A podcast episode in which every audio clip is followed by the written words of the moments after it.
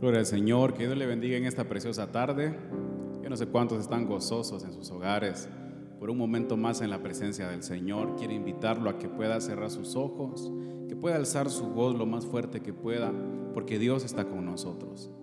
Dios está en medio de nuestros hogares y Él está esperando que nosotros podamos levantar nuestra adoración. Yo no sé si usted se apunta a decirle al Señor, te voy a adorar, te voy a alabar, no importando las circunstancias, no importando, Señor, los problemas, nuestra voz siempre será alzada para que tú recibas toda la gloria y todo el honor, Señor. Bienvenido a mi hogar, bienvenido, Señor, a esta casa la dedicamos a ti, Señor. Dedicamos nuestra voz a ti. Todo lo que tenemos, Señor, es tuyo. Es porque tú lo has proveído, Señor.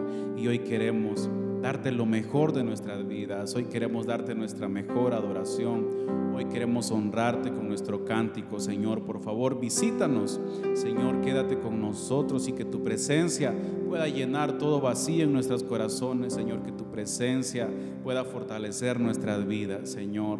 Que cada canto, Padre, que entonemos, Señor, sea una bendición para nuestras vidas. Que sea liberación, Señor, para cualquier atadura que pueda haber en nuestros corazones, Señor. En el nombre de Jesús te honramos y te bendecimos.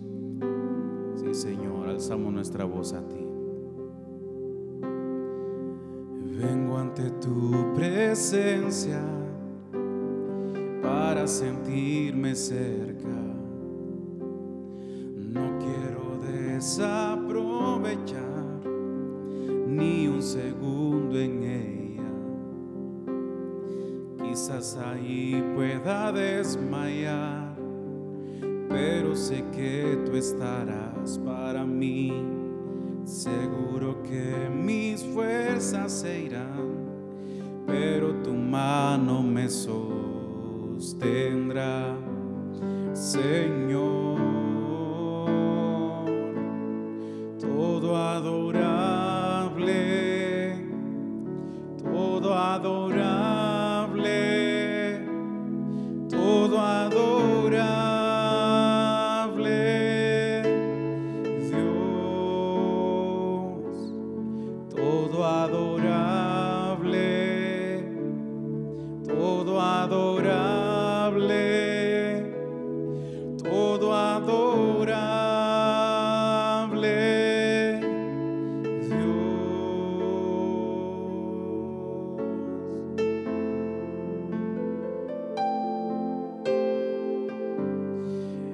Adoramos Jesús, ven a este lugar. Cantamos, vengo ante tu presencia. Vengo ante tu presencia para sentirme cerca. No quiero desaprovechar ni un segundo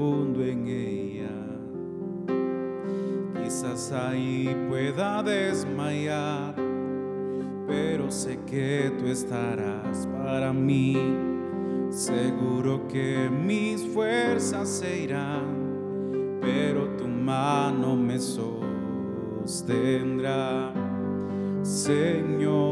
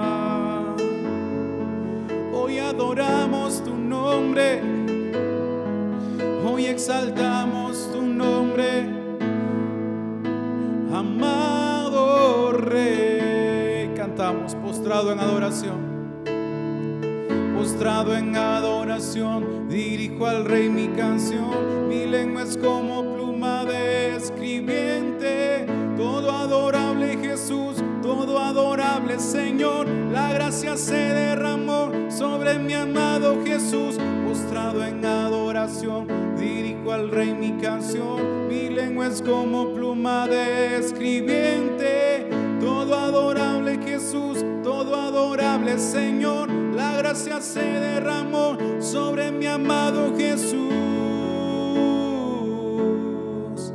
Jesús.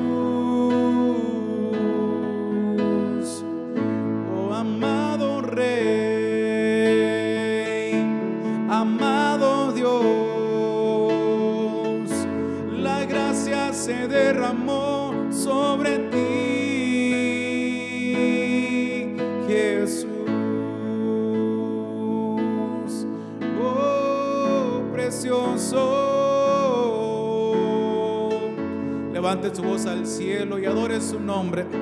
Adore su nombre porque Él está escuchando, Él está en medio de nosotros, Él está obrando.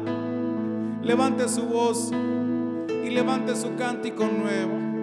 Te adoramos, Señor. No importa la circunstancia, yo levantaré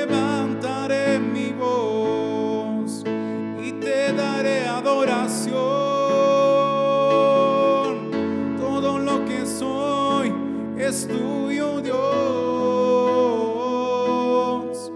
Bendito, bendito. Recibe honor, recibe gloria a ti, Señor,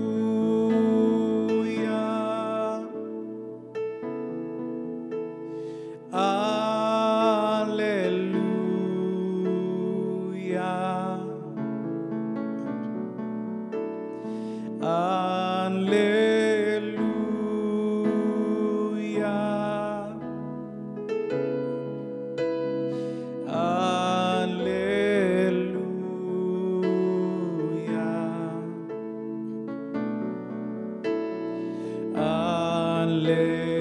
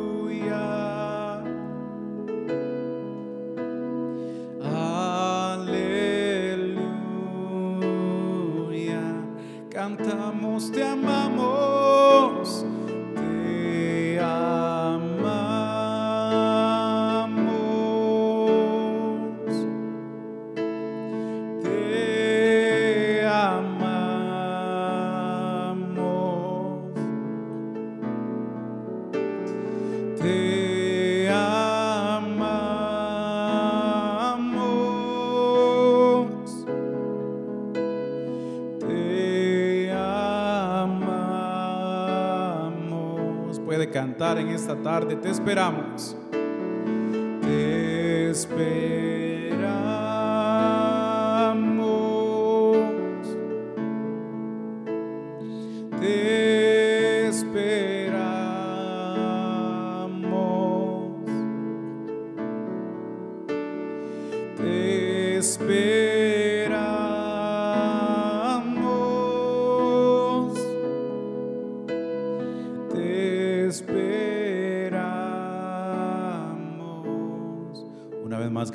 Aleluya.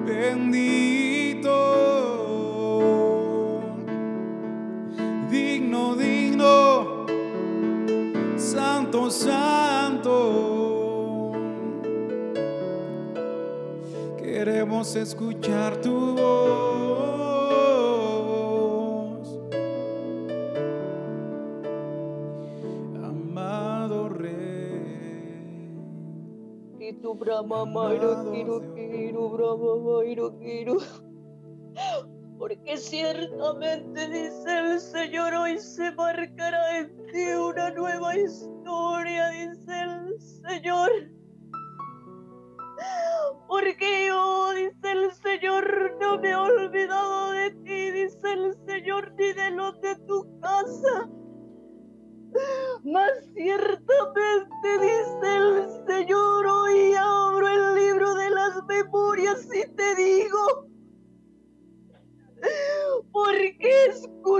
dice el Señor, la oración como la hizo, dice el Señor, mis siervos aves.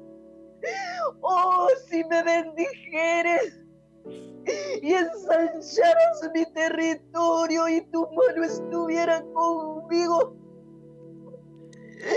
y me librares de todo mal, pues ciertamente dice el Señor, he escuchado tu oración, dice el Señor y declaro que hecho está, dice el Señor. Mas ciertamente hoy, dice el Señor, se le cumple el tiempo, dice el Señor, en que había sido prolongado tu proceso, pero ciertamente he escuchado tu oración, dice el Señor yo soy tu buen pastor y verás que nada te hará falta, dice el Señor. Porque aquí dice el Señor, ciertamente escucha Escucha porque hoy te hago una pregunta, dice el Señor. Dime pues, dime pues qué es lo que está a punto de brotar de tu corazón. ¿Acaso, dice el Señor, está a punto de brotar palabras de agradecimiento? ¿O acaso, dice el Señor, está a punto como está escrito? Que brote dentro de ti, dice el Señor, una raíz de amargura y pueda contaminar, dice el Señor, todo tu ser. Mas ciertamente yo hoy te digo, pues dice el Señor, detente y medita. ¿Qué es lo que está a punto de brotar? Dice el Señor dentro de ti. Porque yo, dice el Señor, soy el que te llamo.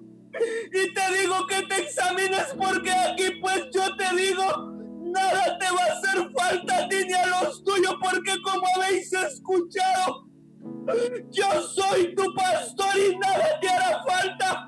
Que no te suceda, dice el Señor, como aquella familia que se movió, dice el Señor. Mas yo te digo, pues, medita, medita y detente, dice el Señor, porque aquí, pues, yo soy el que estoy contigo y yo, dice el Señor, te sustentaré, dice el Señor.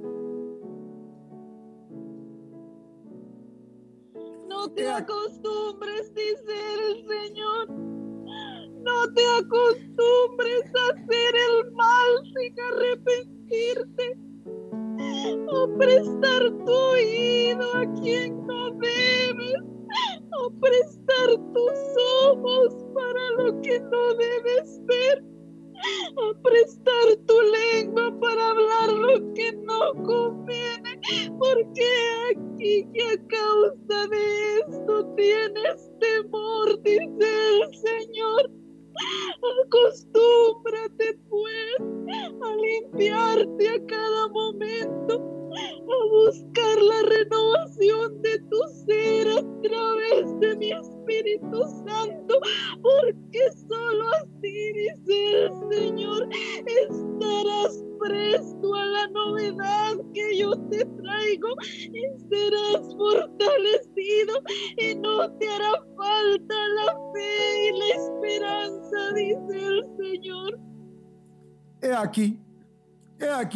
Señor, escucha, dice el Señor, amada mía. Ciertamente, dice el Señor, escrito está, el bien y la misericordia, dice el Señor, te seguirán todos los días de tu vida, dice el Señor. Ciertamente, dice el Señor, este es el tiempo que vosotros, dice el Señor, vais a ver mi misericordia, vais a ver, dice el Señor, cómo voy a ensanchar, dice el Señor, tu territorio. He aquí ahora os recuerdo, dice el Señor, que yo soy aquel que traigo juicio sobre las naciones, dice el Señor, sobre los pueblos, sobre los hombres, mas sin embargo sobre ti, dice el Señor, he traído mi misericordia, dice el Señor, aquí ahora tú, dice el Señor, que estás como una vasija vacía, dice el Señor, y me has dicho, Padre amado, Padre mío, ¿hasta cuándo voy a estar así? Ciertamente, dice el Señor. Hoy es el final de ello, porque mi misericordia vendrá sobre ti, dice el Señor, y te va a llenar. Recuerda este día, amada mía, dice el Señor, porque ciertamente la misericordia la vais a comenzar a ver vosotros y los tuyos, dice el Señor. Gloria a Dios. Junto a aguas de reposo me pastoreará, confortará mi alma, me guiará por sendas de justicia.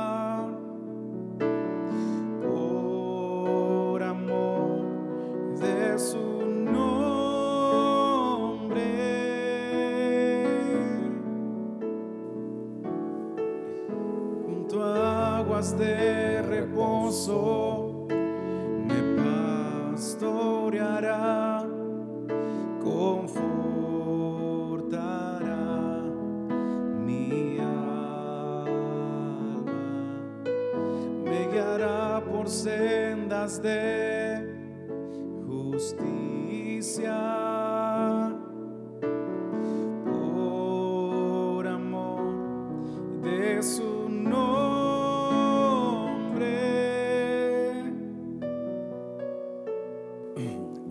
nuestro Señor. Gloria a Dios. Qué lindo ahí eh, poder estar con ustedes y darle la gloria al Señor por todo lo que Él está haciendo, por todo lo que Él ya ha hecho y también por todo lo que va a hacer.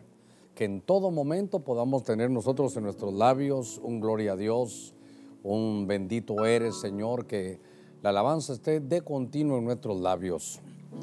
Eh, estos viernes los utilizamos para traer la palabra del Señor a las familias y, y hoy he venido con el propósito de fortalecerlo. Tal vez algunos anuncios, por ahí creo que andaba la hermana Claudia que me te había traído mis anuncios. Eh, quisiera dar todo lo que, va, lo que viene en esta semana y poder prepararnos para esta semana con todo lo que de pronto viene. Eh, por de pronto tal vez lo que quiero anunciarles es que este, este domingo 17 tenemos nuestro ayuno congregacional. A partir de las 10.30 tendremos, gracias hijo, gracias, no te preocupes, gracias. A partir de las 10.30 tendremos eh, nuestro inicio del ayuno, estaremos de ahí en adelante. Eh, lo, lo, que tengo en mi corazón es que poder escucharlos, ¿verdad? Sé que eh, pueden haber preguntas por los teléfonos, tal vez ahí van a salir también los teléfonos donde se pueden llamar. Ya tenemos un call center en cada momento de, culto para que los que tienen ganas, hermano, de oír a alguien, de recibir un, fortalecimiento en su fe, que tal vez quieren que oren por ustedes, eh, ahí tenemos esos números que usted está viendo ahí en su pantalla.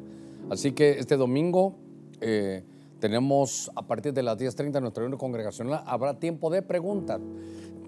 También puede ser del tema, pero quiero escucharlos, quiero saber sus necesidades, quiero saber eh, eh, cómo están para poder seguir adelante todos en unidad.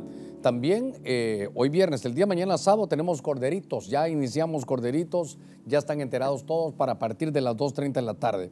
El próximo martes todavía tenemos nuestros cultos a partir de las 7.30 de la noche. El miércoles, intercesión, me ponen aquí a partir de las, de las 6, creo yo que era a partir de las 6.30. 6.30 es intercesión. El próximo jueves también ya estamos con todas nuestras actividades, Queruso y Obreros a las 7.30. A cada uno de ustedes, mis amados hermanos, les estará llegando la manera de cómo eh, vamos a poder comunicarnos con todos. También un viernes como hoy, como ya dijimos, nuestra reunión de hora de familia. Y el próximo sábado, pero no es lo que hasta el otro 23, ya estamos con mayordomía también. Así que esos son algunos anuncios. Yo quiero leer la escritura y luego haremos una oración también. Eh, en el libro de Job, capítulo 4, en el, verso, en el verso 3, hay un pasaje que dice, he aquí, tú has exhortado a muchos. Oiga, tú has exhortado a muchos y las manos débiles has fortalecido. El que tropezaba, tus palabras han levantado. Y las rodillas débiles, las rodillas débiles has robustecido. Voy a hacer una palabra de oración. Gracias ahí por todas sus ofrendas, sus aportaciones. Les agradecemos donde quiera que se oiga el mensaje. Gracias, todo nuestro deseo. Desde, a ver, ¿cuándo fue nuestra última reunión? Viernes 13 de, marzo. Voy a poner mi relojito también por aquí. Eh, nuestra última reunión fue el 13 de marzo y hemos eh, ya llegado a dos meses. El día, el día, día 13 ya cumplimos dos meses, así que estamos en eso. Pero gracias a todos los que nos han ayudado. Eh, Dios mío, solo porque no tengo el nombre, pero eh, todos los que nos han ayudado a poder ayudar. No solo con ofrendas, sus aportaciones y sus diezmos, sino también que nos han enviado ayuda de traernos harina, de traernos frijol. Muchas gracias. Seguimos estaba viendo los, eh, las estadísticas. No voy a decir eh, eso no es. Hemos, hemos ayudado. Ustedes, las empresas que han venido también y cada uno como equipo, como, como casa, como iglesia, hemos ayudado, qué lindo, hemos ayudado a más de 8 mil familias, a más de 8 mil familias. Así que le damos la gloria al Señor y las gracias de moverlo a usted, impulsarlo a usted para que podamos haber llevado todas las ayudas y seguimos ayudando, no vamos a descansar, no vamos a descansar. ¿Sabe qué me permite esto? Entender que Dios se agrada de que no nos olvidemos de los pobres. La Biblia dice, no os olvidéis del necesitado. Y de una u otra manera, yo conocí esto en 1998 en el Mitch, fue la primera vez que yo saboreé esto.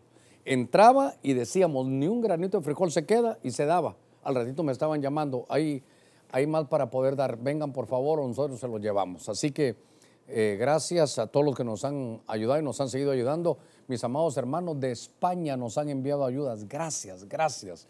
También a los hermanos de Estados Unidos, ahí han depositado, bueno, todos los lugares de Tegucigalpa, donde nos ha permitido el Señor llegar, creo que han visto la manera de, cómo queremos llegar y ah, bueno, estamos llevando la palabra también, qué lindo. También gracias al que me dio los Nuevos Testamentos, eh, a los que no conocen del Señor los estamos dando. Así que hacemos la oración, Padre, en el nombre de Cristo. Le damos gracias por la bendición al ver, Señor, estas imágenes. Queremos que te agrade de nosotros y que nunca le falta nada, nada, Señor, a nadie. Permítenos ser ese vehículo con el cual podamos, Señor, entregar y ayudar a cada uno. Bendice cada ofrenda, cada aportación. Y Señor, que cada uno dé como propuso en su corazón. Te pedimos por nuestro país, te pedimos por nuestra nación, por nuestra ciudad, el bienestar de la ciudad, nuestro bienestar. Te pedimos por las autoridades, te pedimos, mi Dios, que tomemos sabias decisiones. Todo lo ponemos en el nombre de Cristo. Gracias, Señor. Amén. Y amén. Gloria al Señor. Qué lindo, qué lindo todo lo que estaban ahí eh, enseñando, mostrando. Y qué bueno que podamos ser esa mano extensiva de la iglesia para poder ayudar. Fíjense que estaba leyendo en el libro, este, este libro de, de Jonás en el capítulo 4, dice que tú exhortabas a muchos y le están diciendo a Job, y las manos has fortalecido. Al que tropezaba con tus palabras, dice, le dicen a Job, tú lo levantabas, Job, con tus palabras. Y las rodillas débiles has robustecido. Ahora, me llamó la atención que estamos hablando de un hombre que se llama Job. Estamos hablando de un hombre que él era, hermano, la, la mano del, del, manco, él era el pie del cojo, él era el que podía, el que podía ayudar, él era el que estaba eh, de alguna manera siendo utilizado, hermano, para llevarlo, pero para llevar esa ayuda, ese sustento. Pero me llamó la atención que a todos en algún momento nos llega la debilidad. Y yo, ¿sabe a qué vengo yo? no, no quiero que se me olvide esto. Yo vengo a fortalecerlo de parte del Señor. Yo vengo a traerle fortaleza porque vamos a hablar de la debilidad eh, familiar, pero yo vengo a fortalecerlo. Que Dios nos permita llenarnos hoy de fortaleza, de esa fuerza que solo Dios puede dar. Estoy viendo ah, en el libro de Job que ahora hay rodillas, hay rodillas que están débiles. Y le están diciendo, Job, si tú eres el que levantabas a la gente, tú con tu palabra les ayudabas, pero ahora la prueba te ha llegado a ti y entonces tus rodillas se han debilitado. Entonces, fíjense que me llamó la atención y, yo quiero, quiero, girar, quiero girar por aquí, porque eh, estoy viendo a un hombre como Job, un hombre que tenía todo para poder hacer y, desarrolló en su tiempo todas las actividades. Pero ahora las rodillas de él están débiles. Yo voy a hablar de siete áreas en que de alguna manera, por factores externos o internos, podemos nosotros ser debilitados. Y lo que Job tenía en algún momento fueron sus rodillas debilitadas, sus rodillas cuando, cuando veo las rodillas, las rodillas son, siempre que en la Biblia se habla de las rodillas, es como, son como las bisagras, de, una de las bisagras del cuerpo, ¿verdad? Donde nos permiten doblarla, pero para expresar con un lenguaje corporal cómo nos sentimos. Cuando se habla de rodillas, nos habla de postrarnos. Cuando se habla de, de rodillas en la Biblia, se recuerda aquel hombre en el libro de Ezequiel cómo caminaba en el río de Dios. Y dice que ponían primero las aguas en sus tobillos, pero luego subieron las aguas a las rodillas. Cuando sube el agua es la oración. Cuando estamos hablando de rodillas, es, eh, eh, postración, uno. Cuando estamos hablando de rodillas es, nos habla de oración, dos. Cuando mm, estamos, hablando de rodillas, nos está hablando de adoración. Y ahora las rodillas están débiles. Ahora, ¿en qué momento, en qué momento se puede uno, hermano, debilitar? En el momento de la prueba en el momento de la prueba. Hay momentos en que nosotros podemos estar ayudando a la gente, pero cuando nos llega a nosotros, hermano, la prueba, entonces fíjese que lo que nos servía a nosotros de, de, devoción, de postración, de oración, de, rendición a Dios, postrarnos. Los, mayores, eh, hermano, los mayores momentos de bendición casi siempre son de rodillas cuando uno está doblado delante de Dios. Pero ahora las rodillas se debilitaron. Entonces, como estamos hablando de debilidades familiares, yo quiero llevarlo a, que en esta pandemia de pronto podemos estar débiles. Y mire, estando en la casa, a pesar de que estamos en la casa, de pronto, no sé si a usted le pasa que puede haber mucho roce con los que, eh, con los que vivimos ahí, pastor, pero y en su casa también, sí, en la casa de todos. Puede haber mucho roce, mira, no me estás atendiendo como deberías, eh, sentí tu respuesta un poquito grosera, eh, no vas a ver el programa conmigo.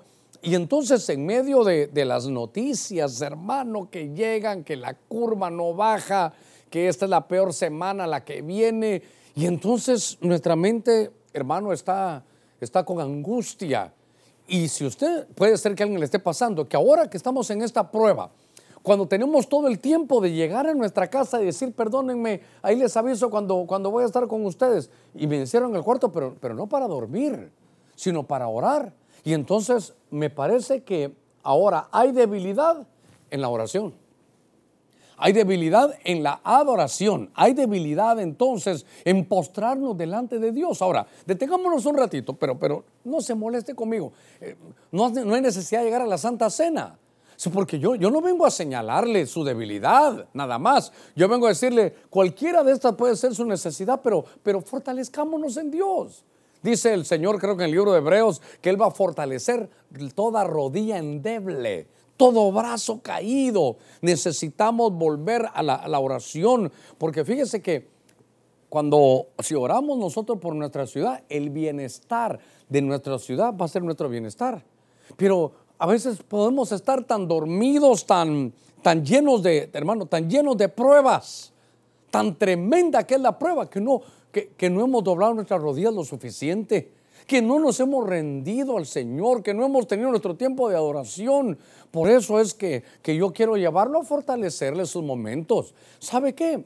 uno debe de, poner, bueno, eh, a tal hora no me vayan a hablar, no hace falta que se meta una hora, dos horas, no, a tal hora voy a orar un ratito.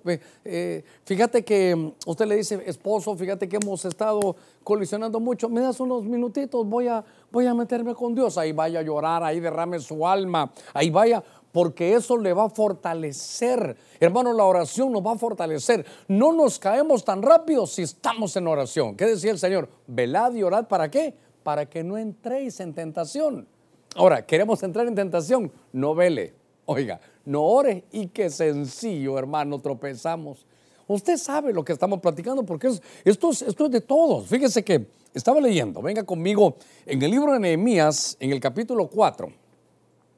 Libro de Nehemías, en el capítulo 4, en el verso 10, dice la escritura, pero se decía en Judá, se decía en Judá, desfallecen las fuerzas de los cargadores y queda mucho escombro, nosotros no podemos reedificar la muralla.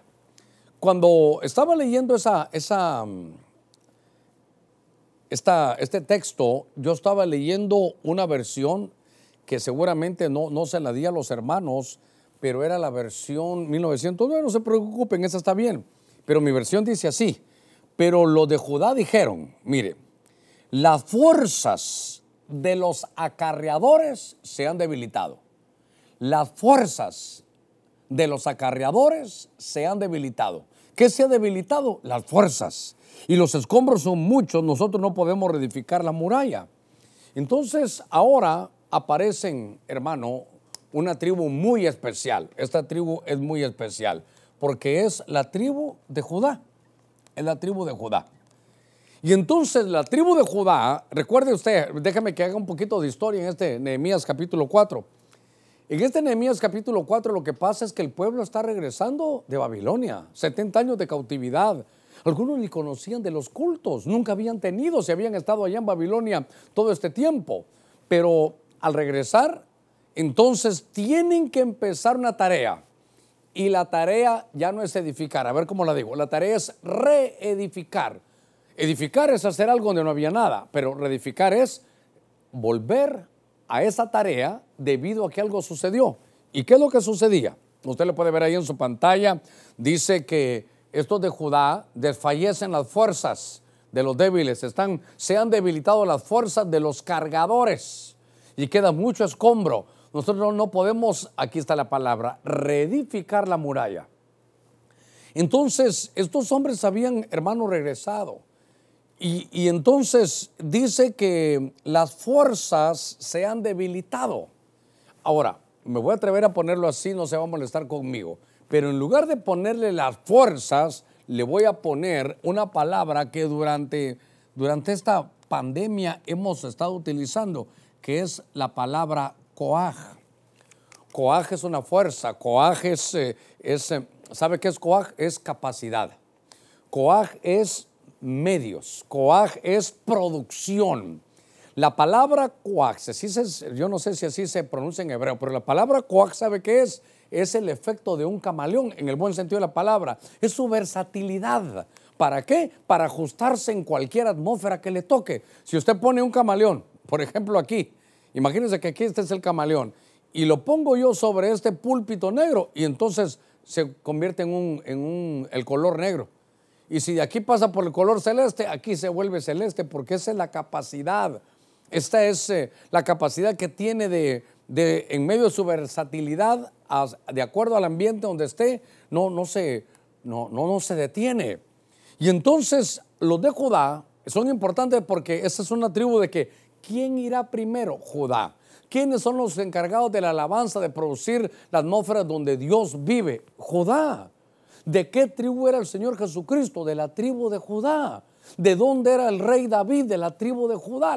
mire, eh, es una tribu tan tremenda que entonces ellos tienen una fuerza, una capacidad. Y entonces yo quiero recordarle que es uno de mis versos favoritos, espero que nunca se me olvide, Deuteronomio 8:18, donde dice, ella, Israel, ella, Benecer, ella, hermano cristiano, ella, tú hondureño, no se te olvide, dice Dios, acuérdate que yo soy el que te doy las fuerzas para hacer riquezas. Recuérdate que yo te doy el coaj para hacer riquezas. Recuérdate, recuérdate ahora tú que yo soy el que te doy esa fuerza. Yo te doy la capacidad, yo te doy los medios, yo te doy la producción. Hermanos, en medio de todo lo que está sucediendo, que no nos debiliten nuestro coaj.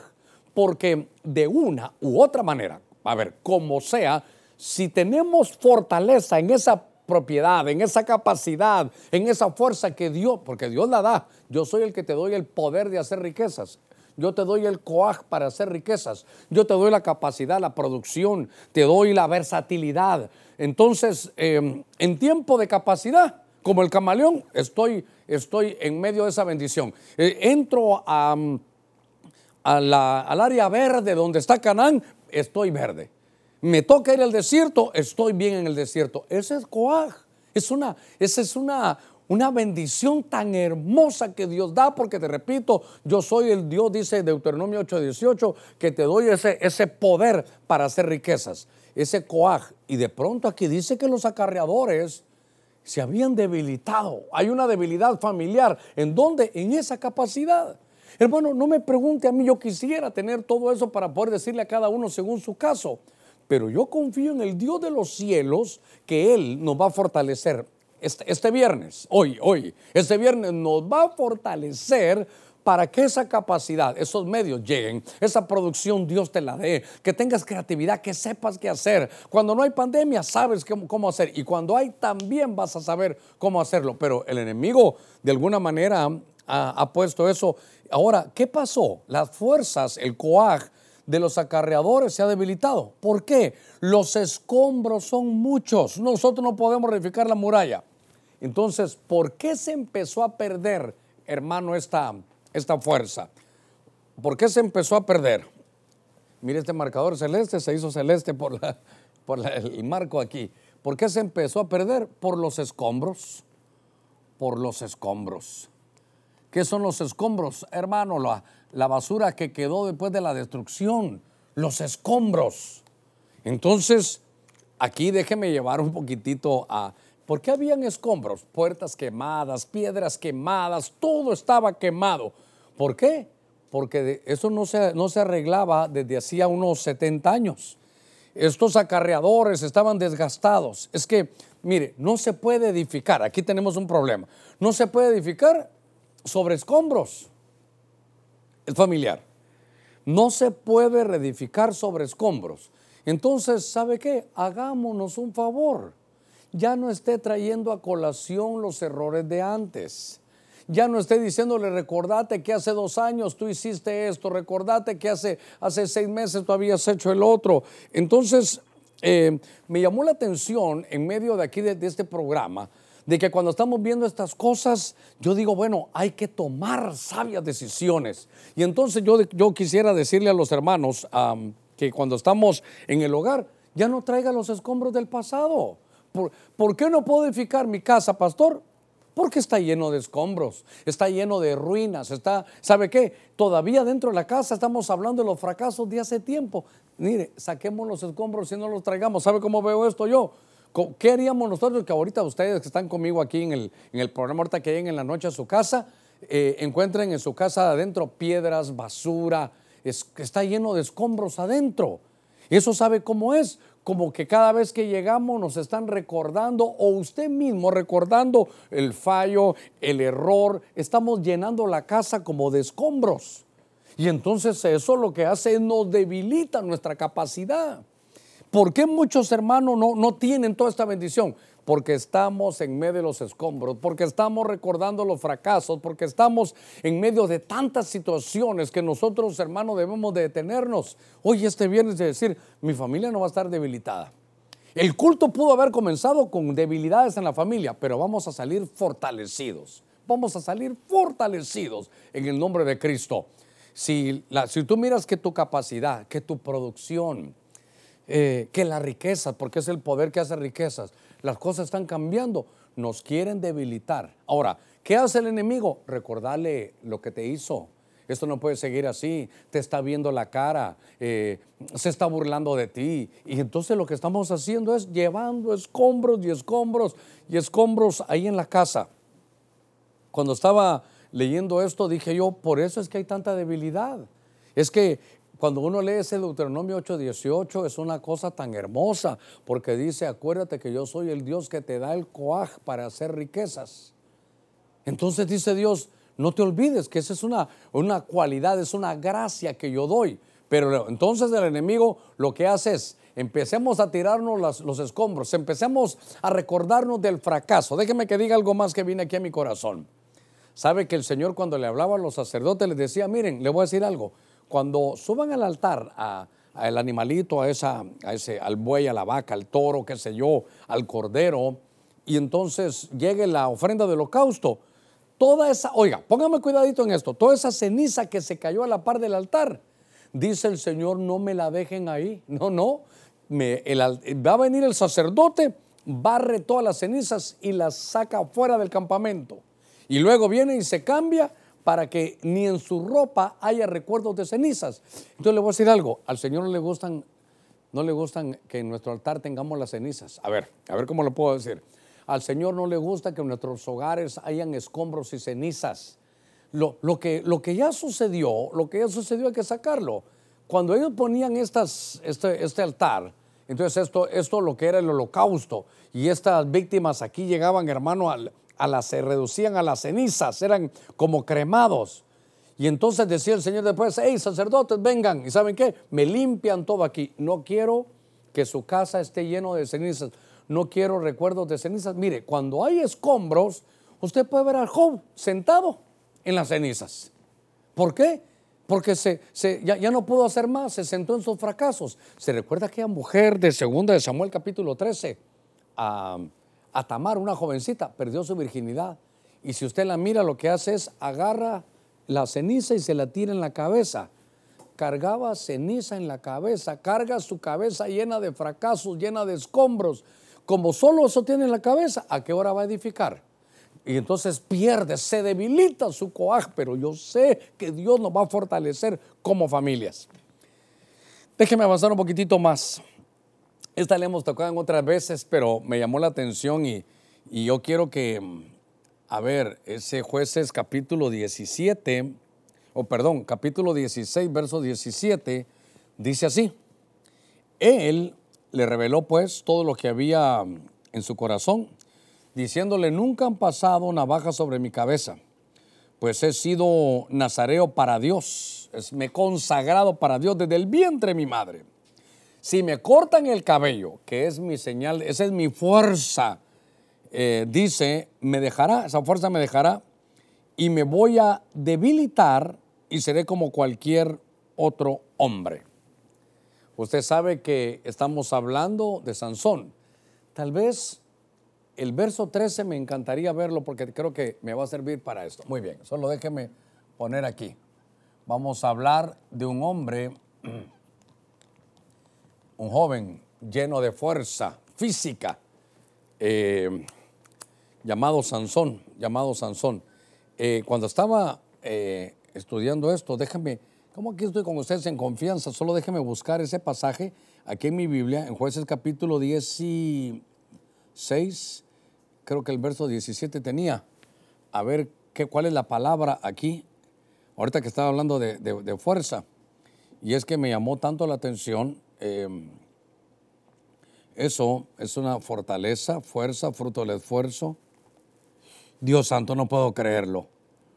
No puedo creerlo. Esa fuerza que tenía Sansón, Dios mío, estoy viendo aquí, es la fuerza coaj. ¿Qué le parece? Es la misma fuerza. Eh, algo me, llamó la atención para poderlo ver y mm, ahora aquí lo voy a aplicar de, otra manera. Lo voy a aplicar de otra manera. Cuando estamos viendo aquí a Sansón, estamos viendo aquí a Sansón, él tenía, él tenía también igual que Judá, tenía su fuerza coaj. A él se le manifestaba en una fuerza física. Pero lo que me llama la atención es que había un voto. El voto era, Señor, fíjese, ah, esto está tremendo. Mire, el voto era, Señor, mientras yo mantenga mi, mi, voto, va a ser un voto de estar consagrado para ti, mi voto de Nazareato. Fíjese eso. Y mi voto va a estar íntimamente ligada a que, que el pelo no lo voy a tocar. Porque el pelo y mi consagración tienen que ver con mi coaj, con mi fuerza. Tiene que ver una cosa con la otra. Entonces, tal vez para no repetirlo allá, aunque es la misma palabra, lo que quiero decirles es que el efecto de, de mantener ese coaj es la consagración, es consagrarnos. Consagración. A ver, me salió un poquitito de ahí, consagración. Entonces, Sansón iba a tener su fuerza coaj también. Esto lo estoy viendo ahorita, por eso me lo estoy disfrutando.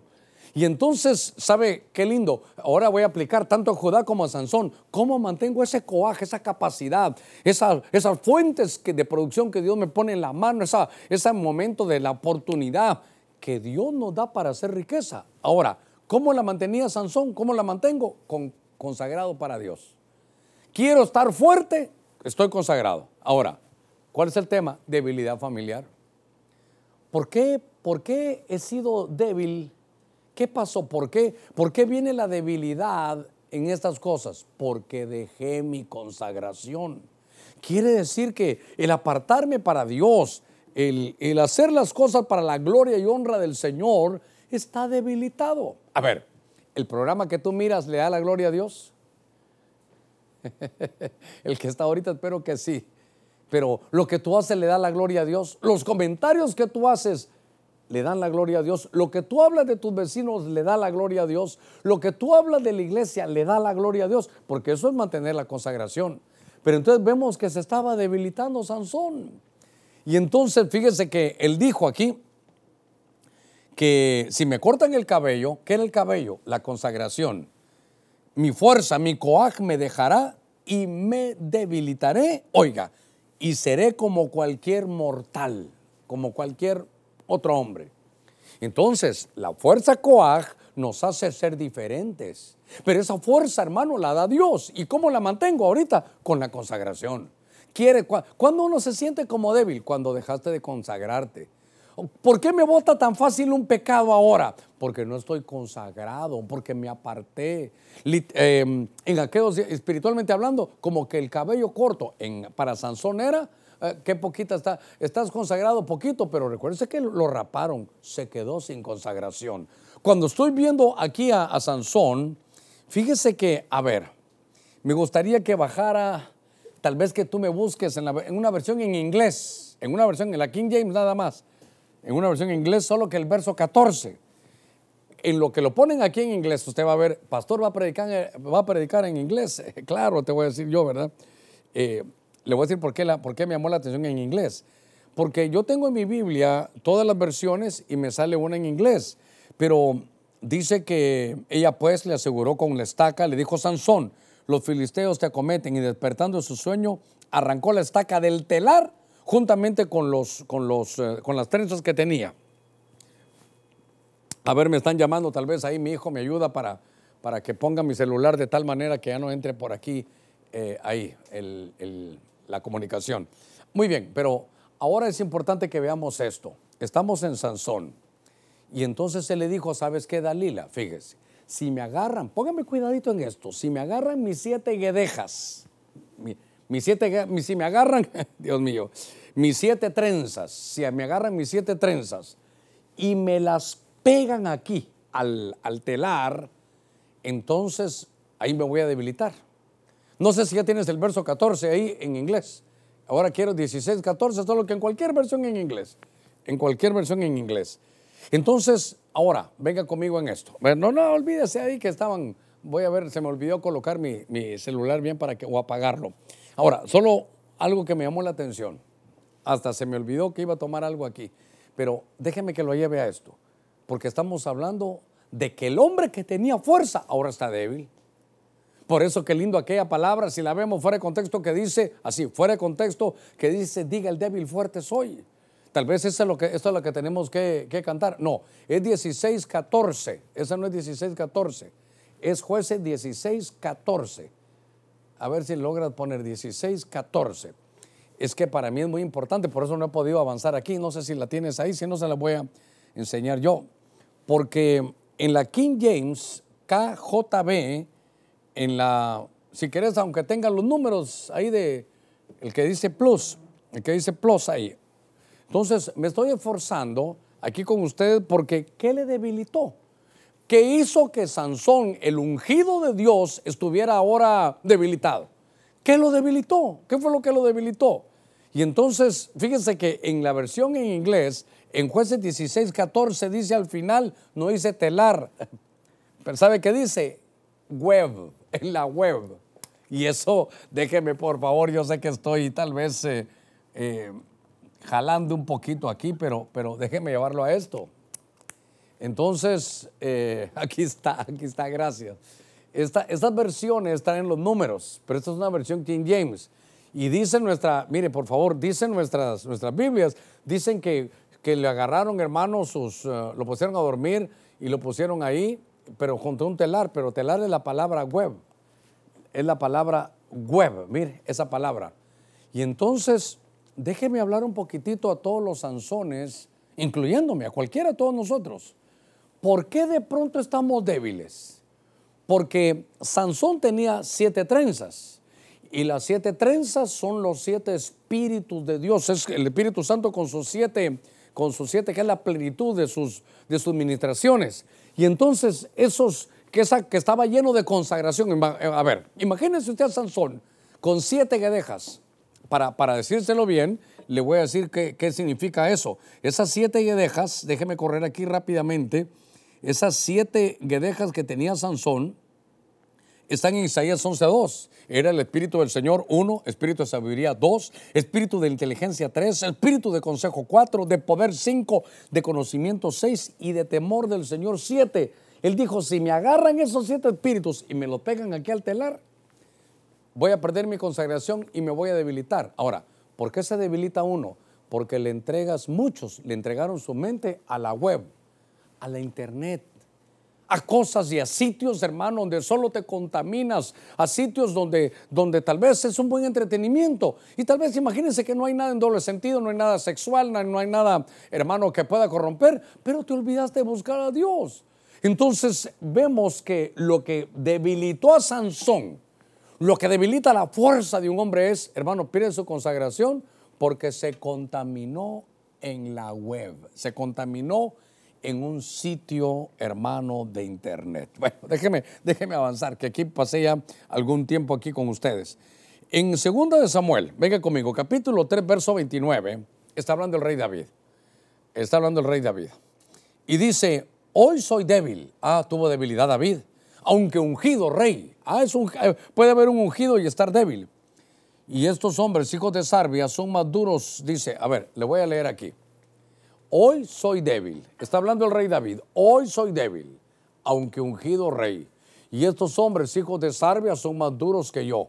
Que el Señor pague, dice al malhechor, conforme a su maldad. Entonces, eh, yo quiero llevarlo a este número cuatro, que este es David. Este es el rey David. Ahora, un hombre como David, el dulce cantor de Israel, aquel que tenía el corazón conforme al corazón, hermano de, de Jehová, dice que él es ungido, él es ungido, pero está débil. ¿Por qué está débil? Entonces, fíjese que, mire, ese era un hombre guerrero, valiente guerrero. Entre su performance, entre, entre su, sus datos, entre su perfil, era hombre de guerra, era un tañedor, era un nagán, era un hombre que hacía bajar, hermano, la, el poder de Dios, era un hombre que tenía liberación en sus dedos cuando tocaba un arpa. Pero ahora lo que veo es que es un hombre que tiene unción. ¿Quién no va a tener? Hermano, David era rey, profeta, sacerdote. David profetizaba, David hacía salmos. David era un hombre que estaba bajo esa, esa bendición. Él podía crear atmósferas. ¿Sabe qué? Iba a la batalla y yo no le había visto perder ninguna batalla a David. Ninguna. Pero hoy sí le vi perder una. Hoy sí le vi perder una. Porque ¿de dónde se espera la traición? La traición no puede venir del enemigo, no. La traición no puede venir ni siquiera de un amigo. La traición viene de un cercano. De un cercano viene la, la traición. Y entonces, aquí hubiera sido pelear contra los filisteos, hermano, los hubiera doblegado. Si hubiera, peleado, hubiera tenido que pelear contra Goliat, lo hubiera derrotado. Si hubiera tenido que hacerle justicia a Joab, la hizo. Pero aquí estaba peleando contra su propio hijo. Entonces, déjeme hablar aquí de algo. Entonces, a David lo debilitaron. ¿Qué dice que era? Ungido rey. Ah, su unción. Entonces, su unción se la debilitaron. Su capacidad de hacer cosas grandes en Dios se la debilitaron. ¿Sabe cómo miro a aquel hombre que pasaba, hermano, danzando? ¿Cómo lo miro ahora? Va subiendo descalzo el monte de los olivos con su cabeza cubierta. Hermano, va llorando, va gimiendo, está debilitado. El hombre se ha debilitado. Y mire, había un hombre de los que también traicionaron a, de los cercanos, de los cercanos a David. Este no era su hijo, pero era un consejero llamado Aitofel. Y ese Aitofel era el cercano de David, platicaban con David, compartían juntos los secretos. Hermano David, el, el otro Aitofel conocía el corazón de David. Y entonces cuando él le traiciona y se queda ahora con Absalón, que era el hijo que le quería dar golpe de estado, hermano, a su padre, dice que le dijo, ¿Saben qué le dijo al ejército? Ahorita hay que caerle a David. ¿Por qué? Porque está debilitado, está cansado. Ese es mi consejo. La Biblia dice que Dios permitió que viniera otro hombre que se llamaba Usay Arquita, que se quería ir con David y David le dijo, no te vayas conmigo, mejor quédate. Creo que Dios eh, te va a usar si te quedas. Y cuando él se quedó, todos los que estaban contrarios a David, hermano, dijeron, eh, y tú qué raro que vengas para acá. Y entonces, ¿sabe qué le dijo Usay? Muy sabio. Es que David ya está muy viejo, yo me voy a quedar con ustedes. Y entonces oyó el plan. Y el, óigame, el plan de Aitofel era cierto. Si lo agarras ahorita debilitado, lo puedes matar. Ahorita lo puedes matar. No te vas a atrever a meterte cuando tenga fuerza. Porque David es hombre de guerra. Y aparte Dios lo respalda. Cuidado te metes con David cuando está en su buen momento.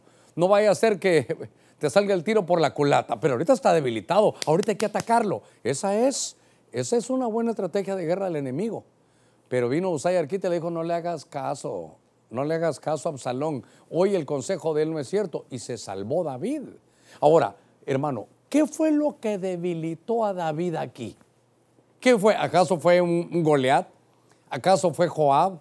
¿Sabe qué lo debilitó? hermano, lo debilitó un hijo desobediente. Desobediente. Un hijo en desobediencia. A ver si lo escribí bien. Un hijo desobediente. Qué tremendo. Un hijo, hermano, que estaba en contra de su padre. Ataques al ministerio, hermano, van a venir. Pero cuando estaba débil, era el momento. ¿Sabe qué decía, hermano? ¿Sabe qué decía Aitofel? Cuidado, lo atacas ahora que tiene fuerza. Cuidado, cuidado. Porque Dios va a estar con él. Vas a regresar como Goliat sin cabeza. Tú vas a regresar así, sin cabeza. No te metas con él. Pero cuando estaba débil, entonces, ¿sabe qué, hermano? A veces nuestras familias están débiles. A veces usted papá, a veces usted mamá, a veces ustedes, hermano, en el hogar están débiles porque hay un hijo en desobediencia. Hay un hijo que, que se quiere ir a la calle, hay un hijo cristiano que ahora quiere fumar, hay un hijo que está en rebeldía, hay un hijo que no quiere saber de Dios. Eso debilita a reyes, hermano, ungidos. Pero lo que queremos hoy es ser fortalecidos estaba leyendo y por eso le digo que hoy nos vamos a ir bien fortalecidos. Nuestras familias deben de estar fortalecidas. Tenemos que saber dónde es, dónde está. Mire, en medio de la prueba nos debilitamos por estar trayendo escombros de los fracasos por, algunos lugares de Internet, porque la Internet tiene cosas lindas. Ustedes ahorita están, muchos de ustedes por, el, por Internet están, muchos están ahí en nuestro canal de YouTube, en Ebenezer HON. Pero realmente a muchos los tiene debilitados que perdieron su consagración porque han prestado sus ojos a cosas que están en la web. Déjeme avanzar, déjeme avanzar. Estamos hablando de la familia. En el libro de Génesis, en el capítulo 27, en el verso 1 dice, y aconteció que siendo ya viejo, casi casi que reprendía ahorita, y aconteció que siendo ya viejo Isaac, y sus ojos demasiado débiles para ver, llamó a Esaú, su hijo mayor, y le dijo, hijo mío, y él le respondió, heme aquí. Aquí hay un hombre muy obediente. Un hombre, ¿sabe qué? Yo lo admiro. Este hombre se llama Isaac. Este hombre se llama Isaac. Y este hombre, ¿sabe qué? Hasta tenía apodo no en la iglesia. Los del mundo le pusieron apodo, hermano. ¿Y sabe cómo le decían? ellos no les quedaba más que decir, este Isaías, eh, perdón, este Isaac en Génesis 26 está en tiempo de crisis. Lo vimos hace unos días. Está en tiempo de crisis. Y todos los que estaban, los habitantes, mal, pero a él no le faltaba nada. Nadie podía sembrar. Él sembraba en tiempo de crisis y él era, y él era fructífero. No llovía, no había agua para todos, pero él sacaba agua del pozo. Él estaba bendecido y le decían de por mote, le decían bendito de Jehová. Ese era su, imagínense qué lindo era su, su, su apodo, así le decían el bendito de Jehová. Pero ahora dice que sus ojos, hermano, estaban, estaban débiles. Y entonces lo que puedo visualizar aquí es que de pronto lo que se estaba debilitando era la visión. Ahí estaba hablando con uno de mis hermanos ahí preferidos la vez pasada, platicando hace unos días. Y me decía, pastor, fíjese que ya no leo bien. Fíjese que tengo aquí ahora el, papel y tengo que alejármelo. Ah, le dije, eso es presbicia. Mire, presbicia viene de presbútero y presbútero es de anciano. Le dije, ¿verdad que ya tenés más de 40 años? Sí, me dijo, ya creo que tengo 46, algo ahí me dijo entonces se le está debilitando la visión. Ahora, ¿cuál es la causa? Aquí, la de Isaac y también la del hermano. ¿Cuál es la causa? ¿Cuál es la causa? ¿Qué le pasó aquí? Aconteció que siendo ya viejo, siendo ya viejo, Entonces, ¿sabe qué? La vejez. La vejez. La vejez. Estando, ¿qué- ¿cuál fue la causa de que sus, sus ojos empezaron a hacerse demasiado débiles? La vejez. La vejez, hermano, ¿sabe qué? No, no, una cosa, mire, una cosa es ser viejo y otra cosa es ser anciano. El viejo tiene achaques, el anciano tiene sabiduría. Así que mídase usted, mídase cómo está. Midámonos ahí todos, ¿verdad? Porque cuando estoy viendo esto, me doy cuenta que, que suceden algunas cosas que hacen ahora en la familia. ¿Qué, qué había debilitado la visión familiar, hermanos de Isaac? Y eso creo que nos pasa a todos ustedes que son padres a ir ahorita, que tienen por lo menos más de un hijo, pueden, pueden pensar esto. Que el error de Isaac, familiarmente, porque es debilidad familiar. Miren nuestras debilidades familiares. La debilidad familiar, hermano eh, de Isaac, hermano, era su hijo Esaú. con él iba, hermano, con Esaú. Con él iba. ¿Y cuál era la debilidad de la mamá? Jacob. Cada padre tenía un hijo preferido. ¿Y sabe qué? Se evidenciaba que el hijo era el preferido. Fíjense que dice que aconteció que siendo ya viejo Isaac y sus ojos demasiado débiles para ver, ¿por qué no llamó a Jacob? ¿Por qué no llamó a Jacob? Él llamó a Esaú. ¿Por qué? Porque era su hijo mayor. Y le dijo, hijo mío, y él, respondió, heme aquí. ¿Sabe qué? Él dijo, lo voy a bendecir. Pero ¿por qué no me traes? Mire cómo es. Ah, sé que por eso me pueden apedrear un poquito, pero mire la lección. Mire eso, hijito, te, te quiero mm, bendecir. Sí. Y entonces, papá, ¿por qué no vas a traer algo me preparas algo para, para mí? Porque no lo bendijo antes. Ahí después nos metemos ese lío. Son principios, hermano, que hay que ver. Y entonces quería bendecir el papá. ¿Por qué no dijo, hijos, vengan, los voy a bendecir? No, solo llamó a uno. Ella, Saúl. Eh, y venía Jacob, no, no, no te metas. Eh, vos anda con tu mamá. Se pierde la visión. Mire, todos nuestros hijos son diferentes. Imagínense, Jacob y Esaú eran los hijos de Isaac. Jacob y Esaú. Los dos crecieron bajo el mismo techo. Los dos crecieron con la misma educación, con los mismos padres, en el, mismo país, en la misma finca, donde usted quiera. Y, y Esaú era cazador. Y creo que Isaac era cocinero. ¿Qué le parece? Ahí con la mamá cocinando. Ahora, ¿cuál es, cuál- ¿qué nos debilita en la casa? Que tenemos de alguna manera eh, alguna, mm, alguna, algún sentimiento que se evidencia más en alguno de los hijos. Ahora, mire, mire usted, padre, usted que está ahí en su casa también, madre, mire, ¿qué, qué pasó? Se pelearon, provocó envidia eso. ¿Qué sucedió?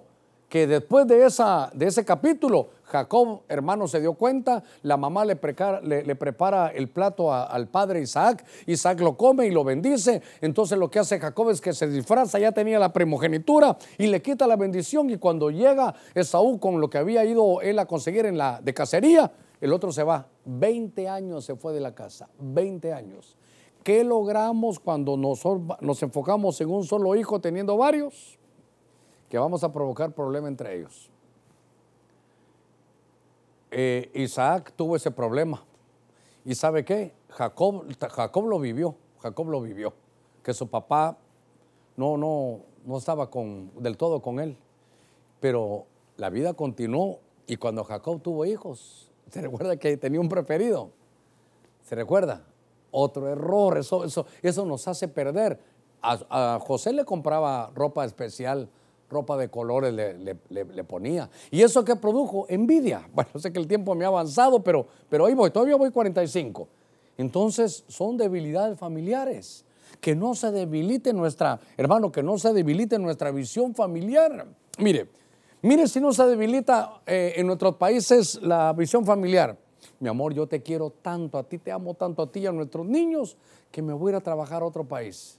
Y hermano, de corazón, creo que la gran mayoría sí lo hace. Se va a otro país y se va mucho tiempo, ya se quedó allá. Y no se fue por su señora. No, pero le mando dinero y el amor. Ya estando allá se enamoró de otra, se destruyó. ¿Por qué? Porque se, se perdió la visión de familia. Ahora, estoy trabajando, hermano, solamente la parte directamente familiar, pero esto puede ocurrir en la iglesia también. ¿Sabe qué dice la Biblia? El hijo consentido avergüenza a su madre. Entonces, estaba viendo yo cómo hay debilidades en los hogares. Fíjese que todavía quiero leerle un par de cositas más. Nehemías capítulo 6, verso 9. Esta versión es la versión de 1909, la versión antigua. Dice, porque todos ellos nos ponían miedo, diciendo, debilitárense las manos de ellos en la obra y será hecha. Esfuerza pues mis manos, oh Dios. Nehemías capítulo 6, verso 9. Entonces ahora, hay alguien más. Es Nehemías. Y Nehemías ahora está, hermano, restaurando, está edificando. Esto tendrá que ver con mucho porque era el mismo tiempo cuando los de Judá habían llegado. Pero entonces, note que los enemigos, tal vez era Zambalat, Gesem, hermano, junto con otros, eh, eran del mismo pueblo, líderes samaritanos. Fíjense que dijeron, ¿saben qué? Ellos están edificando. Mire, mire el ataque para la edificación. Entonces lo que tenemos que hacer es que se debiliten sus manos. Déjeme que le diga algo que ya tengo en mi corazón. Cuando yo estoy con los hermanos, eh, sobre todo que hay obreros, le digo, te puedo dar un consejo, hijito, tal vez te sirva, tal vez te sirva más de 40 años de conocer al Señor, tal vez te sirva veintitantos años, 26 años de estar en el ministerio. ¿Te puedo decir algo? No dejes de edificar. Es que tus mensajes son muy, muy de controversia, muy al golpe. No, ¿por qué no edificas? Usted se dio cuenta Salomón, como Dios lo iba levantando, levantando, levantando. Pasó 20 años edificando. Solo dejó de edificar y empieza la debacle hasta que termina mal en su vejez. Siempre hay que edificar. Y entonces el enemigo sabe que dice, no lo dejemos edificar. Y entonces aquí aparece Nehemías. Y entonces, ¿qué es lo que quería el enemigo? Que se debilitaran sus manos. Eso es lo que quiere el enemigo. Que se debiliten las manos. Entonces, con las manos están nuestras obras. Con las manos, hermano, tenemos que edificar. De eso que, de eso que quiero hablarle. Y entonces, note que hasta dentro del mismo pueblo, porque eran líderes samaritanos. Recuerde que el pueblo se debía a los de Jerusalén y los de Samaria, pero cuando regresan, hasta los mismos samaritanos, junto con Gesem, con Zambalat, con Tobías, hermanos, ¿sabe qué hacían? Hasta mandaban falsas profecías. Ya se imagina, aquí te digo, siervo mío, no es hora de edificar. Ya se imagina que venga un, un profeta y le diga, eh, a ti te digo, hermano Germán, ya deja de estar haciendo cultos en línea. Me parece que lo que él quiere es que no edifique. Eh, ¿Sabe qué, hermano Germán? Empiece a atacar a todos. No. ¿Sabe qué, hermano? Vaya, no, no, no. A mí me enseñaron, sembrando la verdad, se marchita el error. Eso es lo, esa es la tarea, edificar, edificar. Y entonces, ¿cuándo, ¿cuándo puede comenzar, hermano, el problema en, en, que las manos se debiliten? Dice que había una, había una profetisa falsa que se llamaba Noadías. Y entonces lo que ellos no querían, hermano, mire, por eso le digo, le mandaban falsas profecías, profecías pagadas para que dejara, hermano, de edificar. Y entonces todo el ataque es cuando dejamos, hermano, de edificar. Las manos, hermano, las manos se van a debilitar cuando dejas de edificar. ¿Cómo lo ponemos aquí? Voy a poner edificación, edificación. El problema viene si dejas de edificar. Si dejas de edificar, empieza el problema. Tus manos van a tener fuerza. ¿Sabe? A ver, ¿sabe qué? Regresemos al huerto. En el huerto usted trabajaba con sus manos y la tierra le devolvía su fuerza. Hasta me dan ganas de ir a buscar si no es la fuerza coaj, porque esa ya la predicamos, la enseñamos, pero, pero necesitamos saber por qué eso Dios lo da. Entonces, el ataque era, Nehemías deja de edificar. Nehemías deja de edificar. Entonces, ¿sabe qué hagamos en la casa? Hermano, restaurémonos. Este tiempo de, de pandemia, dejemos estar en los hogares, que el enemigo no te debilite tus manos. Pastor, no entiendo todavía. ¿Cómo saber si estamos debilitados? Porque ya no nos estamos edificando, ya nos estamos atacando. Si eran los samaritanos del mismo pueblo, del mismo pueblo, a decir, hermano, que las cosas estaban mal, a que ya no, a que ya no crezcas, a que ya no te desarrolles, esos son debilidades, hermanos, familiares. Déjeme, me quedan unos minutitos aquí para terminar. Me quedan unos minutitos para terminar.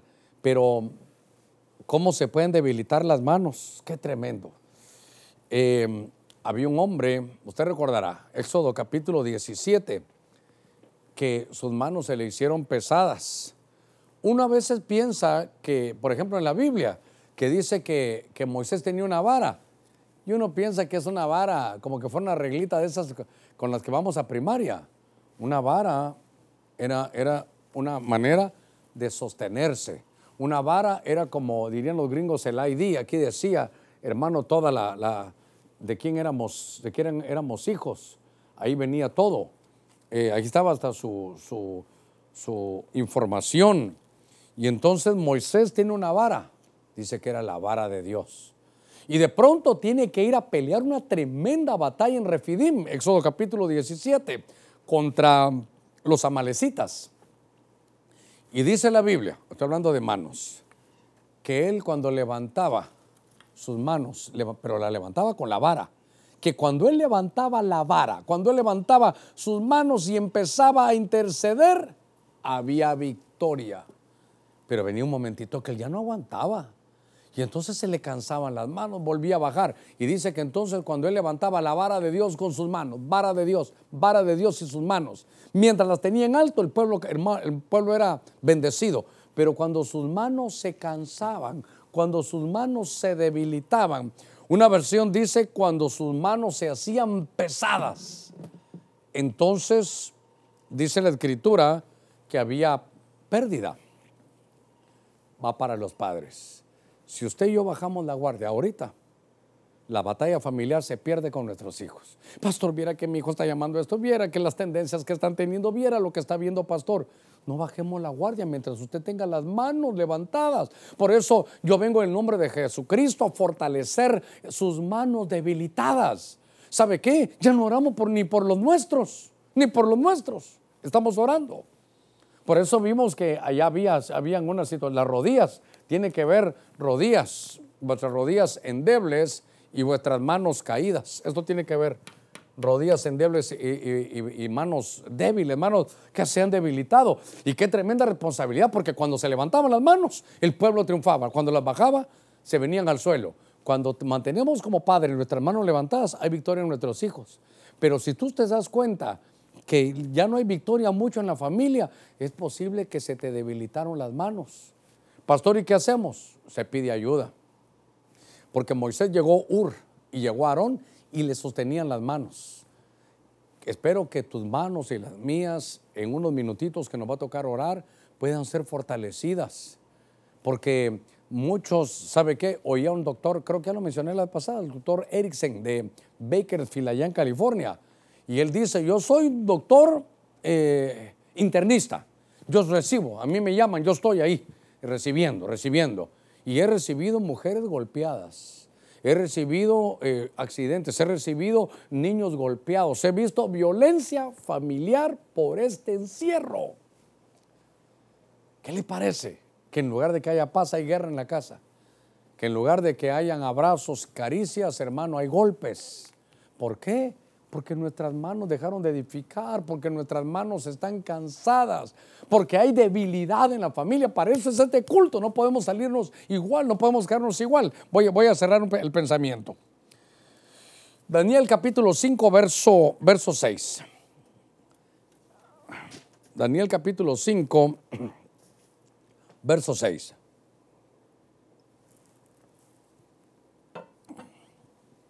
Entonces el rey palideció y su mente se turbó. Oiga, y se debilitaron sus lomos y sus rodillas daban la una contra la otra. ¿Qué le pasó? Fíjese que yo hubiera pensado que iba a decir que ahí sus rodillas se debilitaron, pero fueron sus lomos los que se debilitaron. Este rey, este capítulo 5, hermano de, mire, aquí hay dos puntos, pero que los tengo en la mente ahorita y no se me tienen que olvidar. Aquí estoy hablando del rey Belsasar, pero tengo que ver a estos dos. Le voy a decir por qué. Porque este es el número 7 y este es Belsasar. Belsasar. Era aquel rey babilónico. Este era, creo que no era hijo, este era nieto, dicen los historiadores, de Nabucodonosor. Y entonces ahora, ¿qué le pasa a él? ¿Qué es lo que se debilita a él? Según nuestras Biblias, ¿qué se debilitó con, él? Sus lomos. Los lomos se debilitaron. Ah, sus lomos se debilitaron. Y como se debilitaron sus lomos, hermano, dice que una rodilla daba contra la otra. ¿Qué puede hacer que un rey? Hermano, ese es el rey, ¿sabe qué? De toda la tierra en esos días. Era el rey de toda la tierra. ¿Qué puede hacer? ¿Qué, qué es lo que le sucedió? Que el rey, sus lomos se le debilitan y dice, y sus rodillas daban una contra otra. ¿Cómo puedo hacer para que mis rodillas den una contra otra? Un miedo, le entró un pánico. Ahora, le voy a decir por qué le entró el pánico, pero yo quería, yo quería unir estos dos. Yo quería unir estos dos. ¿Por qué? Porque este es capítulo 5 de Daniel y este capítulo 16 de jueces. ¿Y eso qué, hermano? Que para los dos fue su último capítulo. No hay otro capítulo más después del 16 para Sansón. No hay otro capítulo más para, para Belsasar después del, de Daniel capítulo 5. Estamos viendo el final de su historia. ¿Y sabe qué? Debilitados. Ahora, hermanos, perdónenme, ustedes que están ahí conmigo, que han tenido años, ¿qué hay en los lomos? ¿Qué hay en los lomos? Su descendencia, su fertilidad. Y entonces ahora este era el rey de toda la tierra. ¿Y sabe qué hizo? Hizo una fiesta con orgía terrible, tremendo, y en medio de su vicio mandó a traer los vasos de oro. Mandó a traer los vasos de oro. ¿Qué te tenemos para beber aquí, rey, con todas tus mujeres y tus concubinas? Tráiganme los vasos de oro que, que usaban en el templo los judíos. ¿Qué le parece? Tráiganme los vasos de honra, que tenían usos de honra en el templo, para que estén aquí en la fiesta de este, de este rey. Solo déjeme que le diga una cosa, pero me voy a salir del tema y regreso. Me voy a salir del tema y regreso. ¿Qué hace un vaso de honra en una fiesta mundana? Ahora no se pueden hacer porque están todos en la casa, pero solo, solo se me ocurrió ¿qué hace un vaso de honra en una fiesta mundana. Cuando este hombre estaba haciendo eso, estaba haciendo eso, ¿sabe qué? Se debilitaron su descendencia, porque él era, él era el nieto de Nabucodonosor. Y sabe que cuando le hablaron de Daniel le dijeron, mira, mira Belsasar, llamate a Daniel, porque tú todavía no habías nacido cuando tu abuelo llamó a Daniel y vieras todo lo que Daniel hizo, vieras ese pueblo de Israel, tienen a un Dios tan tremendo. Pero Belsasar estuvo ahí, dice, si usted está en su casa, baje sus ojitos al último verso de Daniel 5, ahí se muere Belsasar. Se sintió la muerte. ¿Qué, pecado cometió de muerte? Fue para mí una abominación. Pero ¿qué lo hizo que las rodillas le temblaran? Porque de pronto una mano. Y todos la ven. Y escribe Mene, Mene, Tekel, Uparsin. Llamen por favor a alguien que nos diga qué es. Mene, Mene, Tekel, Uparsin. Tu, tu reino ha sido pesado. Y ha sido hallado falto de peso de tal manera que lo vamos a dividir. Tú ya no vas a estar en el reino. Era tanto que le tengo que dar a los medas y a los persas. Era tuya, toda esa riqueza era tuya, era tuya. Pero trajiste los vasos de honra para vasos de deshonra. ¿Sabe qué? ¿Cómo? No, no sé cómo lo. Claro, él porque, él porque está debilitado. Porque eso, ¿sabe qué? Hasta ahí llegó. Todo lo que él trae, uno trae en sus lomos hasta la cuarta generación. Todos los que él traía en los lomos iban a ser reyes de tremendos, hermanos, de un tremendo imperio, un reino como ese. Pero hasta ahí llegó. Se debilitó su descendencia. Ya, ya no hubo más reyes. Ya no hubo más reyes. Hermano, qué cosa, ¿verdad? Que tú tal vez estás bendecido y, y de pronto caemos en una abominación y como vasos de honra terminamos en vasos de deshonra y nuestra descendencia hasta ahí llegó. ¿Sabe quién no se debilitó, sino que ya me, dijeron que se, me agotó el tiempo? Eh, ¿Sabe quién hizo eso? Elí. Yo había dicho que tú y tus hijos iban a comer lo mejor de la tierra, iban a ser mis sacerdotes. Tal cosa ya no se haga, dice el Señor. ¿Qué le parece? Entonces yo voy a orar. Tal vez me ayudas ahí, Juan Marcos. Porque entonces, ¿qué le pasó en sus lomos? Aquí, para mí, hubo una abominación. ¿Sabe qué pasó aquí? El juicio de Dios. Una abominación. ¿Por qué? Porque agarró los vasos de honra del templo. Los vasos de honra los agarró para usos viles. Qué tremendo que enfrente del candelero, mene mene te lo parsi. Yo lo que quiero es que lo débil sea fuerte. Yo lo que quiero es que usted sea fortalecido. Vamos a orar en el nombre de Cristo. Yo le ruego que donde está, si está con su familia, se tome de sus manos y que cada uno de nosotros podamos juzgar cómo está nuestra familia. ¿Qué debilidad es la que hay en la casa? Podemos tener falta de, falta de, devoción en la casa, ya no hay oración. Puede ser que esa sea nuestra debilidad. Ni oramos, ni, ni, cada uno en su cuarto, no, ni oramos. Puede ser que hayamos perdido la capacidad, los medios, la, hermano, la, la producción, la, la versatilidad que hasta tiene un camaleón para, para, estamos en, sin pandemia, la hacemos. Y estamos con pandemia, también la hacemos porque no es de nosotros lo que es un poder de Dios. Judá se había debilitado en su capacidad, en su producción. Sansón, el Sansón del siglo XXI, los Sansones del siglo XXI, están debilitados en su consagración por lo que miran en internet. No, no, no, no logran medir lo que deben de ver y lo que no deben de ver. David es un padre. David es un padre que está en momentos de tanta debilidad, débil. Subió al monte de los olivos llorando, cubierta su cabeza, descalzo. ¿Por qué? Porque tenía un hijo desobediente. Déjame que te diga algo. Tal vez no estoy hablando con David, sino con el hijo desobediente. Estás debilitando a tu padre. Estás debilitando a mamá. Estás debilitando el hogar. Tu papá y tu mamá pueden pelear hasta contra el enemigo, contra el diablo pueden pelear y salir fortalecidos. Pero si tú sigues en desobediencia, uno siempre, el padre, no importa que su hijo tenga bigote y barba, siempre está su corazón ahí.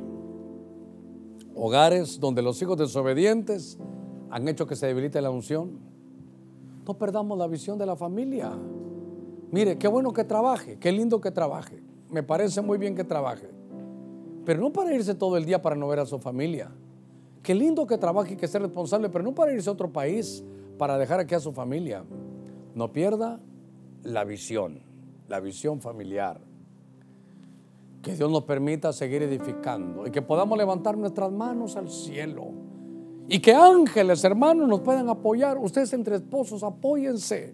En familia, apóyense. Si hay uno de sus hijos que no aguanta, levanten en los brazos, porque si no estamos siendo debilitados en nuestra familia, que nuestra descendencia, usted, usted y yo como padres, tenemos que hacer que esta pandemia, nuestros hijos pequeños, hermano, ni, ni se den cuenta de ello, que es como un feriado.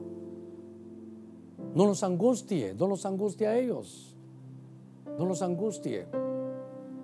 Yo quiero esta noche que usted sea fortalecido. Oramos, Padre, en el nombre de Jesús. Te pido que puedas fortalecer toda rodilla endeble, todo brazo caído, toda capacidad, toda fuerza, toda unción, Señor, que de pronto esté debilitada. Te pido en el nombre de Cristo que nuestra visión familiar, Señor, se recupere. Nuestras manos, Señor, puedan edificar nuestra descendencia, nuestros lomos, Señor, en el nombre de Jesús pueda ser fortalecida. Si hay alguien que va a recibir a Cristo, yo le ruego ahí donde está, donde, ahí en su hogar, donde esté. Diga, si hay alguien con usted, dígale, mira, voy a orar, ora por mí. Y si usted necesita hacer una llamada, hay teléfonos donde usted puede llamar. Ahí van a orar por usted. Pero si esta pandemia ha servido, sé que lo tengo que decir con mucho cuidado si esta pandemia ha servido para que usted venga a Cristo, perdóneme, bendita pandemia. Sé que me puedo ganar señalamiento, pero si esto lo ha hecho volver a Cristo, a usted también que se está reconciliando, venga Si es su Señor, no se debilite más. Tal vez eh, fue debilitado y tal vez en todo fue debilitado. Pero hoy está el Dios que te fortalece, está el Dios que te levanta la mano, está el Dios que te dice, hijo mío, eres tú, yo te engendré hoy y vas a salir adelante. Si alguien va a recibir cobertura, también puede llamar a esos, uh, teléfonos y hacerse uno con nosotros y pelear juntos. El que se aísla su propio deseo, anhela y se va a encolerizar contra todo plan que querramos poner. Pero queremos bendecirlo, bendecirlo, bendecirlo. Padre, gracias este, este viernes, esta noche, en el nombre de Jesús. Fortalece, diga el débil, fuerte soy. En el nombre de Cristo. Padre, gracias. Bendice cada vida, cada hogar, cada familia. Bendice, Señor, a todos aquellos que de pronto esta palabra les ha llegado. Lo que queremos es edificarlos. En el nombre de Jesús. Gracias, Señor. Amén y amén. Que Dios los bendiga a todos. Gracias por estos minutitos. Eh, como me pasaba estando en el templo, que algunos salían antes y aquí se están desconectando algunos ya. Pero no se preocupe. Solo quiero decirle que el día de mañana Corderitos se va a reunir. Es Corderitos mañana, ¿verdad? Corderitos, 2.30. Y quiero recordarle que el domingo tenemos nuestro ayuno congregacional. A partir de las 10.30 de la mañana tendremos preguntas, tendremos administración y esperamos que se que comparta ahí con nosotros. Que Dios lo guarde, que Dios lo bendiga y por nosotros hasta el domingo 10.30. Bendiciones.